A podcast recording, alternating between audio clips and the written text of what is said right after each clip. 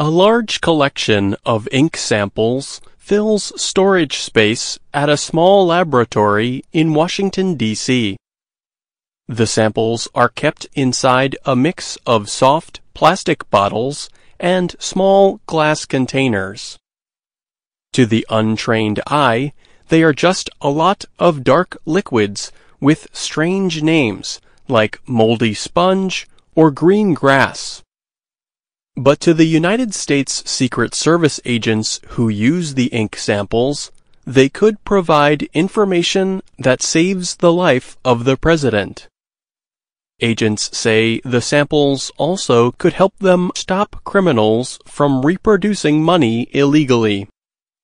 The ink library at the laboratory has more than 15,000 samples. They come from writing instruments and printing machines dating back more than 85 years. The collection is the result of one man, Antonio Cantu.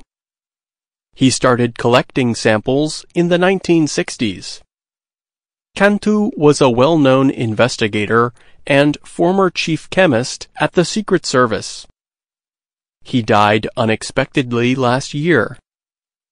The agency recently honored Cantu by naming the laboratory after him.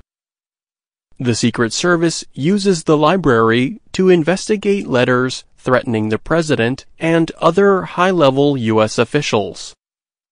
It also studies unlawful copies of official documents, letters written by kidnappers, and objects of historical interest. Scott Walters is a researcher who worked with Cantu. Walters says that for the past 15 years, people have been saying this kind of work was going to disappear as more people turned to computers for help.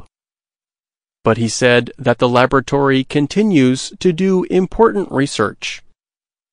Handwriting, written documents, it's still such a large part of an investigation, he told the Associated Press. Cantu was an early leader in the field of static ink dating, in which scientists identify when ink was first made available to the public. Recently, for example, the laboratory received a letter that reportedly was written by Abraham Lincoln. Scientists performed tests to see if the ink dates back to the 1800s, when the former president lived. The laboratory is one of several under the Secret Service's Questioned Documents branch. The branch is also responsible for handwriting investigations and confirming whether a document is real or a copy. The office is involved in as many as 500 cases a year. It works on Secret Service investigations as well as cases involving counterfeit money. It also helps law enforcement agencies around the nation and worldwide. In one investigation, a New York City crossing guard had created false offensive letters to police officers and a reporter.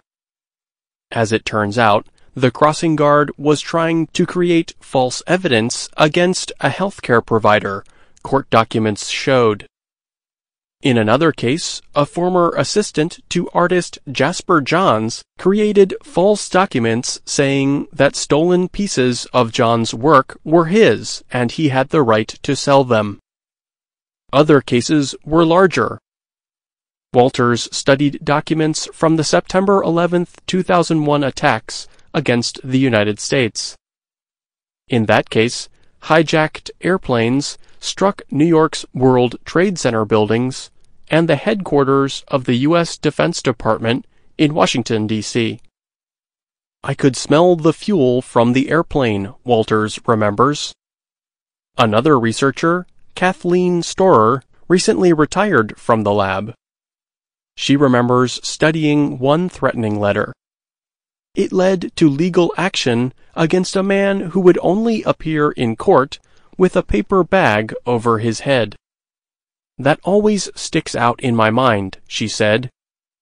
He really didn't want anyone to know he wrote the letter. we saw a lot of really unusual things. After Antonio Cantu died, Storer went through more than 16 boxes of books that he had collected. The books had names like The Story of Papermaking, What Wood Is That? and Pulp and Paper Manufacturing. She created a small collection housed in the questioned documents division. Both the ink library and book collection were named for Cantu. She said what he added to the field was highly valuable. People would come to the Secret Service just to work for him, she said.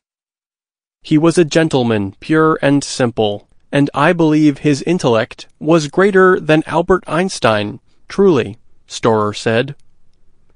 Cantu's brother Vidal said the family had no idea how well known and well respected he was. Seeing this, it only makes us prouder, he said at the ceremony renaming the laboratory. Laboratory Director Kelly Lewis said the researchers are collecting new ink all the time. They also collect printer ink samples, take clues from each new case, and develop new methods to deal with modern criminals. I'm Pete Musto.